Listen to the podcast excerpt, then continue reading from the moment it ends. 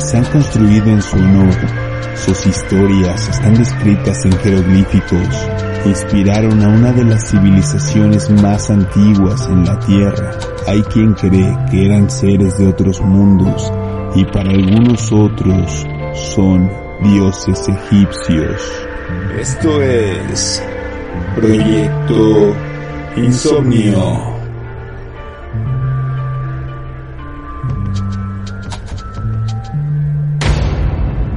Hola, ¿cómo están? Bienvenidos a Proyecto Insomnio, bienvenidos a el capítulo de Dioses Egipcios. Este es pues la continuación de la saga de dioses, ¿no? Ya tenemos los dioses aztecas. ¿En qué, cap- ¿En qué temporada fue ese? Como en la quinta, pero sí, más o menos. Cuarta, quinta, por ahí. Escuchen el capítulo de dioses aztecas. Este va a ser sobre los dioses egipcios, misma dinámica. Vamos a estar platicando sobre eh, un poquito más de información acerca de estos dioses de esta, de esta cultura. Nos encontramos como cada jueves. Damián, ¿cómo estás? Bien, bien, aquí, este, pues lastimado de la mano, güey, porque me tocó cachar el fin de semana en el equipo de Bears y valió madre, pero pues dándolo todo para que nuestros insomnios tengan otro capítulo Eso. más, güey. Julio, ¿tú cómo estás? Atento, es un capítulo interesante, la información siempre es como algo que te enriquece y yo soy muy fanático del tema de las mitologías y esta eh, no la conocía tanto, pero una vez que le- la empiezas a conocer, también te vuelves fan de la mitología egipcia. Así es, güey. Y finalmente nos encontramos. Mixólogo, ¿cómo estás? Te voy a robar esta vez a Julio su introducción, ando emocionado, güey, porque o sea, los 10 egipcios es, es un buen tema. Quiero ver qué, qué traen de info sobre ellos, porque sí está, está extenso y es algo muy... Está es, un extenso. tema, es un tema bastante interesante. Así es interesante, pero sí está extenso, como dice el mixólogo. Ra, por ejemplo, vamos a empezar con él. Se me hace que es como el dios principal. Sí, claro. ¿no? Que es el más importante, el creador. Justamente representaba el inicio de la vida y era el dios del sol y del cielo, pero también creador de la muerte y la resurrección. Al dios Ra se le ha representado con cabeza de halcón y con un disco solar encima de su cabeza, ¿no? Y los faraones egipcios fueron su descendencia de este dios creador. Se le ha representado también como un escarabajo, ¿no? También como el sol del mediodía, que es cuando el sol está en su máxima exposición y cuando es más caliente. Y también se le ha eh, representado como un halcón, está vinculado al dios Horus. Cuenta la historia antigua que el dios egipcio Ra nace de un huevo procedente de una gran extensión de agua conocida como Nun. Cuando eh, despierta justamente la conciencia de este Nun, de este gran océano, emerge del océano como un ser de luz, un gran huevo brillante y poderoso del que nacería Ra. Y Ra nombró a los distintos dioses, creando el viento, la lluvia, la tierra y todos los elementos que existen en ella, así como también creando a la humanidad. Que es como, como Meteotl, ¿no? Ándale. En la cultura azteca, ¿no? El dios creador es como el dios principal de esta cultura. Ra también adquiere una forma humana, esto también es, bien relevante porque Ra es un dios que se convierte en el primer gobernador de Egipto. O sea, convive durante miles de años con los humanos. Ra incluso se convierte en el dios de los faraones en el siglo 2400 a.C. y durante el transcurso de esta dinastía se consideró como un dios a nivel nacional y más adelante se le vinculó incluso al dios de la creación llamado Amón, que era otro, otra deidad. No seas amón. bien, amor. Los humanos empezaron a cambiar también la percepción del dios Ra al estar mucho tiempo aquí en la Tierra porque cuando se hizo pues anciano, como que al verlo frágil y debilitado pues perdió un poco como su, su imagen, su poder y se reían incluso de, de él, güey, ¿no? Entonces fue cuando en ese momento Ra desata su ira, ¿no? Porque pues se, se de, la actitud que empieza a tener la humanidad contra él. Eh, reúne a su madre Nun, al dios del viento Shu, a la diosa de la lluvia Tefnut, al dios de la fertilidad Hef y a Nut, la diosa del cielo y las estrellas. Y los dioses escuchan atentamente la situación de lo que está sucediendo con los humanos y le proponen a, a- a Ra que creara una diosa de la guerra para que dirigiera un ataque contra los humanos o contra los hombres, ¿no? Para este, terminar con ellos. Y así fue como nace Sekhmet, que es la diosa de la guerra y la venganza, para generar justamente un ataque contra el hombre, sembrando el miedo, la violencia y atemorizando toda esta región de Egipto. Está bien interesante porque Ra, al ver como la feroz como cacería que había generado a través de su hija, Sekhmet, decide apiadarse de los hombres, o sea, como que se arrepiente y la frena, pero para ello reúne grandes cantidades de cerveza y las mezcla con ámbar para que se tiña como de color rojo. Ahí empezaron las licuachelas. Ahí, El clamato de ahí. de ahí sale el clamato, lo que le debemos a los egipcios. Se extiende por toda la ciudad esta, esta como cerveza como rojiza y son litros y litros que eh, a la luz de la luna adquirían este como tono rojizo y parecía como sangre, güey. Entonces la diosa Sahmet eh, se empieza a tomar como esta, esta, esta sangre o esta supuesta sangre para celebrar y se embriaga. Entonces esa, esa, esa noche de tanta de tanto alcohol que toma no puede matar a ninguno de los hombres. Total que después de, de que se emborracha y no mata a nadie, se va a visitar a su padre, a Ra, y Ra está obviamente satisfecho por los resultados del plan y decide cambiarle el nombre a Bastet y pasa a convertirse en un ser totalmente distinto y es nombrada la diosa de la dulzura, el amor y la pasión. güey. Güey, De la guerra al amor. güey. Wow. Hay Transforma. Solo hay hombres no muertos. Y después de ya este episodio este, que sucede, el dios Ra sigue envejeciendo, ¿no? Y esta vez con el respeto que se merece, pero él sabe, pues evidentemente que no le queda como tanto tiempo y que debe dejar pues su legado a dioses más jóvenes. Entonces los dioses Heb y Not, que tuvieron varios hijos, entre ellos a Isis, una diosa muy lista que quería hacerse con el poder justamente de, de Ra.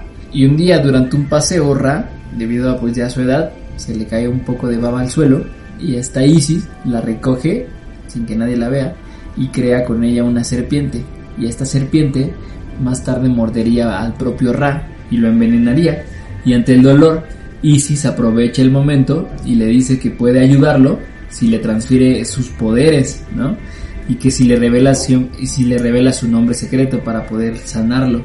Entonces Ra le transfiere el nombre y, a- y con él pues sus poderes y le hace jurar que no se lo va a decir a nadie más salvo a su hijo que va a tener. Y es un hijo al que tiene que llamarle Horus. Y Horus debe mantener el secreto de este nombre y este poder con él para siempre, güey. Entonces ella acepta la promesa, Ra le transfiere sus poderes a Isis para que pueda curarlos y ya este pues el dios Ra deja de reinar Egipto, güey, y se retira a los cielos y ya es un lugar tranquilo en el que él puede pasear siguiendo el recorrido del sol, ¿no? Que siempre fue como el dios creador del sol, güey. Aparte del, la- del clamato, inventaron también el hackeo de Facebook y el robo de identidad, güey. Imagínate. no, no. Están cañones, eh. Civilizaciones antiguas. Civilizaciones antiguas, vergas. Pues precisamente Isis es una de las dioses primordiales. Creo que ahí valdría la pena mencionar que es hija de Kep o Heb, como lo decías hace ratito, que es el dios de la tierra, y Nut, que es la diosa en el cielo. Tienen cuatro hijos. El primogénito es Osiris, Set es eh, hombre también, Neftis e Isis son las dos mujeres. ¿no? Isis representaba la protección del reino y los faraones desde el imperio antiguo alrededor del 2686 a.C. En los jeroglíficos eh, aparece como una especie, o representada como una especie de trono en la cabeza, y en una de sus manos sostiene un bastón de papiro y en la otra una cruz. O a veces también es representada junto a un sarcófago llorando la muerte de su esposo. En algunos textos también depende de dónde lo busques, sabemos que es mitología y la mitología pues siempre tiene como distintos autores y de ahí va cambiando un poco la historia, pero también es representada eh, cuando es en forma animal como un escorpión, una vaca o una cerda y era llamada la madre protectora. La leyenda cuenta que Osiris, que era el esposo de Isis, confundió a su mujer con Neftis. Neftis era esposa de Set, su hermano. Mira, qué conveniente. De esta confusión y de esta relación tuvieron a su hijo Anubis.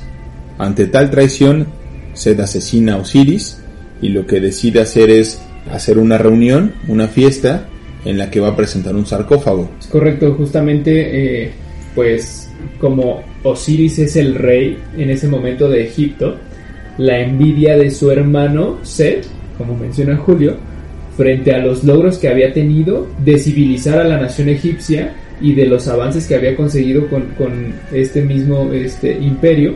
Cuenta la leyenda que Sed al ponerse celoso justamente manda hacer un hermoso ataúd de oro con las medidas exactas de Osiris para presentárselo en una fiesta en donde estarían todos los dioses y deidades egipcias. En esta celebración, Seth le ofrece esta caja o este ataúd como recompensa a aquellos invitados que consigan encajar perfectamente en él. Así es como van pasando uno a uno y a ninguno le queda porque estaba hecho justo a la medida de Osiris. Así es como es engañado, es introducido en el ataúd y como tenía solamente sus medidas, tipo eh, la historia de la cenicienta en la zapatilla, este, pues lo encierra, lo sella la caja, lo arroja al río Nilo para él poder este, coronarse como el nuevo rey de Egipto.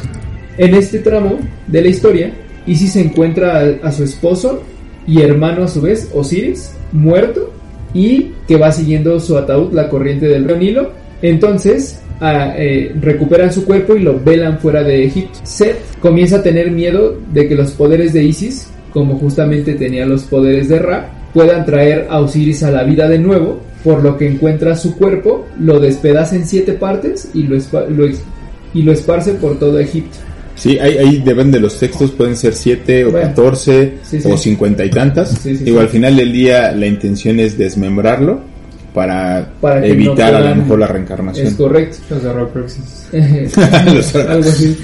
Y eh, pues al final, cuando Isis eh, consigue recuperar todas las partes del cuerpo de Osiris, excepto los genitales, por eso se le conoce como el dios castrado o el dios sin genitales. Y lo que comentaba Julio, ¿no? Pues dependiendo también los textos y demás, ahí pues varía. El chiste era pues evitar su reencarnación. Eh, Osiris por lo regular es representado en estas como en estas eh, pinturas como eh, rupestres o jeroglíficas como este pues un dios con cuerpo humano y con forma obviamente faraón de esta parte que tienen como la cobra y demás en, en la cabeza pero este su carne por lo regular es verde ya que justamente pues representa al- a la podredumbre como de del Ah, momento en que lo mata Seth y es también por eso que después, igual y se los cuento un poquito más adelante por- para continuar como con la historia, pero se vuelve en el, en el dios del inframundo también por eso. Entonces, Sí, de, de hecho cuando resucita ya no resucita como en su parte eh, rey de todo Egipto, sino resucita ahora como rey de los este, de los muertos de los muertos. y solo resucita una noche que es cuando engendra a, a Horus con Isis. Isis también formaba parte del tribunal que juzga a los muertos, el cual es presidido en algún momento por Ra y en otro momento por Osiris. De hecho ahí lo que hace Isis eh, con la ayuda de Anubis y un poco por la atención que le brinda Neftis, logran con los poderes que ya tenía Isis resucitar a Osiris y una vez resucitado engendra a su hijo Horus. Por eso también es conocida como la diosa de la fertilidad. Es una de las pocas deidades que también es adoptada por el Imperio Romano y se cree que su historia influyó en las ideas primitivas de la cristiandad como referencia a la Virgen María. Y ahorita que mencionas eso, Osiris también está eh, relacionado con la religión cristiana porque este pues justo también tiene como este eh, trasfondo de que la resurrección de él se da al tercer día y en, los, en el simbolismo Osiris por lo regular también se representa por una cruz que a pesar de ser un significado como diferente a Jesucristo ya que Osiris pues es eh, representante de la vida, el cambio y la resurrección, la de Jesucristo pues simboliza la tortura, ¿no? Durante la crucifixión y demás, pero tienen este mismo simbolismo, entonces está cañón como desde ese antiguo... eh, Sí, o que son ideas que van tomando desde claro. ese... Sí, claro. De, de hecho, también Cleopatra, por ejemplo, muchas veces utilizaba como seudónimo el, el nombre de Isis para cuando estaba eh, disputando el trono de Egipto, pues que no la reconocieran por su nombre de Cleopatra, güey, ¿no? Y como decían de Set, ¿no? También la historia del dios Set está Ahí bien. pensé que de la peligrosa, güey. Set fue uno de, un dios egipcio del inframundo, ¿no? Que es el señor del caos y la deidad que representaba la fuerza bruta, la sequía y los desiertos, así como el descontrol y la destrucción. Y fue adorado en el Alto Egipto, en los inicios de las primeras civilizaciones egipcias. Se le representa con el cuerpo humano y la cabeza de animal, no se le asocia con ningún animal como en concreto porque el hocico es largo como un tipo oso hormiguero, ¿no? Como curvado y puntiagudo y sus ojos son oblicuos y sus orejas largas y rectangulares, ¿no? En la mayoría de las representaciones también aparece con una cola larga que se le cae hasta los pies, por lo que también puede ser como representado con un caballo. Ok. Es caballo. como una lebrija ahí raro entre Exacto. todos. ¿no? Existe eh, algunas bestias que también han representado a Set, como por ejemplo el, el lebrel, el cerdo, el asno, la serpiente, el cocodrilo o el hipopótamo. También se le ha representado a este dios. Set también era asociado con el color rojo. A veces era representado como una bestia peluda y pelirroja, parecida a un perro conocido como Shah, ¿no? Que algunos incluso lo asocian con esta representación inspirada en esta raza de perro saluki o perro persa, que es como un perro Ah, flaco todo peludo. ¿no? Sí, sí, sí, sí. Claro. Como que también lo asocian con este perro. Set creaba fuertes tormentas de arena que alejaban a los enemigos de Egipto y protegían al faraón, sobre todo a finales de la segunda dinastía y durante la dinastía 15, durante el Imperio Nuevo, fue el dios de la guerra y del ejército. Set asesinó, como decía Damián, a su hermano y se hizo con el trono de Egipto hasta que Horus, el hijo de Isis, decide vengar la muerte de su padre y recupera eh, este pues lo que era suyo, ¿no? Al perder la batalla este Set contra su sobrino, es enviado a luchar contra la serpiente Apophis, ¿no? Ah, claro, en el inframundo, porque la serpiente Apophis por lo regular estaba persiguiendo a Ra. Ra estaba en una barca y Apophis era la serpiente que también de dimensiones extraordinarias y tenían siempre esa Como- pelea y quien lo defendía, Como un leviatán, una cosa ándale, así. ajá, quien lo defendía era este Set a Ra en el inframundo. Los enfrentamientos entre Horus y Set también son como una parte muy importante de las historias que se cuentan en, en todo el antiguo Egipto.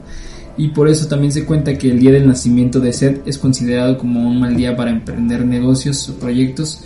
O también este que puede ser un día de sequía y de infertilidad.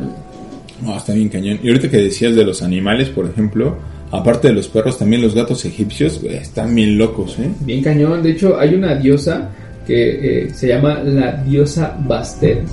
Que realmente, este, originalmente la pronunciación se cree que por la época sonaría algo así como Ubasta. Entonces es como esta traducción de, de la pronunciación.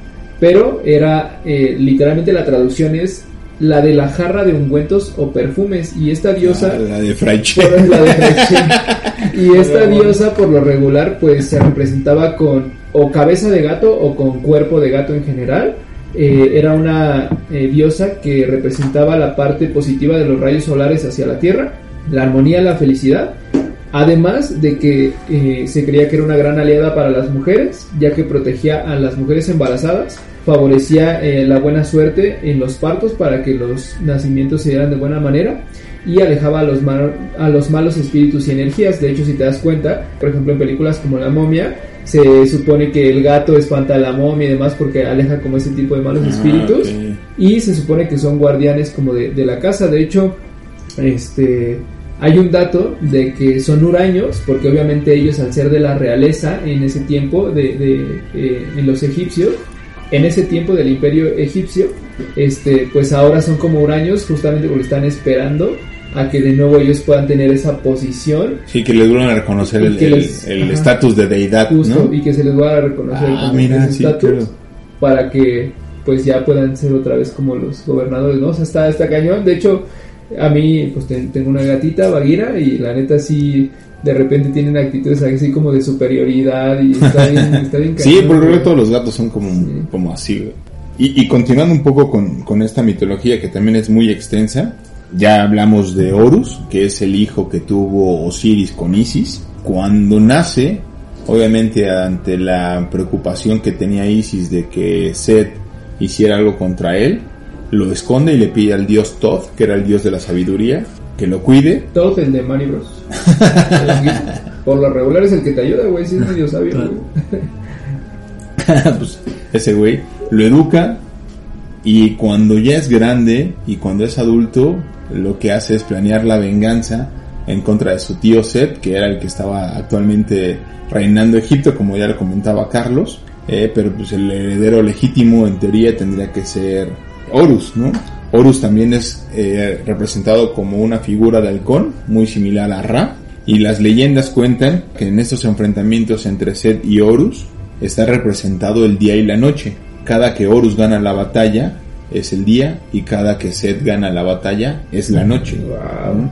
Está bien loco ese pedo, güey. Ahí, por ejemplo, casi todas las religiones tienen una base similar, mientras que los católicos a lo mejor tienen a Jesús como profeta y Mesías. Para los egipcios podría ser Osiris en alguna parte, pero también Horus, porque es el Mesías que va a venir a salvarnos de, o a salvarlos de la oscuridad en la que está viviendo el mundo con el reinado de Set. ¿no? Ok, ok. Estaba profetizado que él reinaría a los cielos y que traería de vuelta la luz a Egipto, ¿no? porque las tinieblas en las que estaba ya eh, la nación, pues obviamente tenían que acabarse y Horus era el candidato idóneo para eso. Justo. Hay, hay como muchas este, analogías y referencias eh, en las que se convertían de repente en animales para poder pelear también y sobre eso pues iban manteniendo una batalla constante. Finalmente Horus es reconocido como el rey de Egipto, de hecho Horus es reconocido como el, el rey de Egipto y como comentábamos hace ratito, Set se vuelve como el guardián de Ra en el inframundo, ¿no? Sí, güey, justo ahorita que mencionas el inframundo, pues hay un dios que justamente es el protector del inframundo que es producto de un incesto entre Osiris y Neftis, este, ya que pues bueno, eran, eran hermanos y se representa por lo regular con una cabeza de chacal o perro egipcio negro.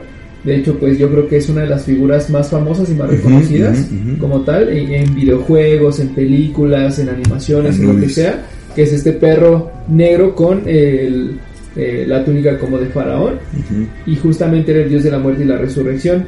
Se dice que dirigía las momificaciones, es por eso que los embalsamamientos de los egipcios eran perfectos. De hecho creo que es el primero que le hace la embalsamación a Osiris.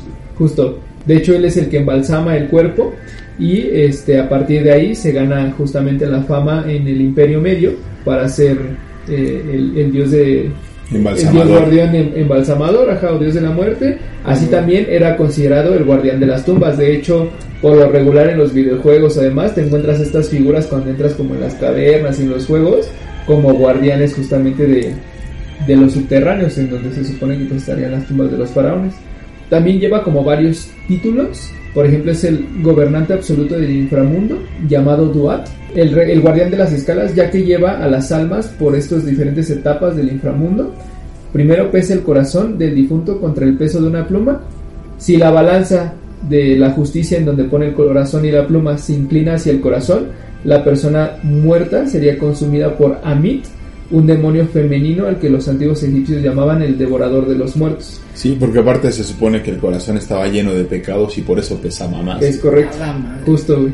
Y de hecho, si la balanza se iba hacia el lado de la pluma, como eras un ser de bondad, el difunto, este, se- perdón, el corazón y el cuerpo del difunto, así como su alma, se llevarían a Osiris para que pudiera ascender en una existencia digna al cielo. Posterior a que, bueno, sucede como la, historia en donde matan a Osiris, él lo embalsama y demás, este, como Osiris ya también se encuentra en el inframundo, se supone que destrona, por así decirlo, como rey del inframundo a Anubis y este se vuelve en su ayudante, güey. Sin embargo, como Anubis era el primero que los egipcios consideraban como el dios de este inframundo, era el que le rendían como más tributo, porque era el que se iba a encargar de sus almas y de sus cuerpos en, en la... O sea, se vuelve como, posterior. como el barquero, como Es Caronte en la, correcto, en la mitología griega. Ok. Entonces, pues es adorado en todo Egipto, como se sabe. Estaba en Sinópolis, ubicado en una provincia del Alto Egipto. Traduciendo Sinópolis es de- el griego que significa ciudad del perro y está súper bien encajada como la relación entre el nombre y la figura de este, de este dios. Y este santuario fue descubierto eh, en la tumba del rey Tut en 1922. Eh, entonces hay muchísimas figuras que hacen eh, alusión a, este dios, así como también este, pues di- diferentes estatuas, tumbas y, y santuarios, ¿no? Por lo mismo que les, que les menciono. Es que es una cultura súper importante en la humanidad, ¿no? O sea, también eh, hablábamos de Ra. Hay muchos gobernantes o faraones que toman su nombre, por ejemplo Ramsés, ahí Ramsés II creo que es el más famoso, pues obviamente toma una parte, que es Ramsés, Sí. ¿no? De, de este nombre. Y, y hay muchas este, partes en las que están haciendo referencia, ¿no? Hasta caricaturas, ¿no? Hablábamos también de repente de, no sé, los, los Thundercats, ¿no? Ah, Amon Ra. ¿no? O sea, hay, hay como creo que muchas referencias Los a lo largo. mexicanos en el albur. Ra, Cuando te dicen, préstame la nubis.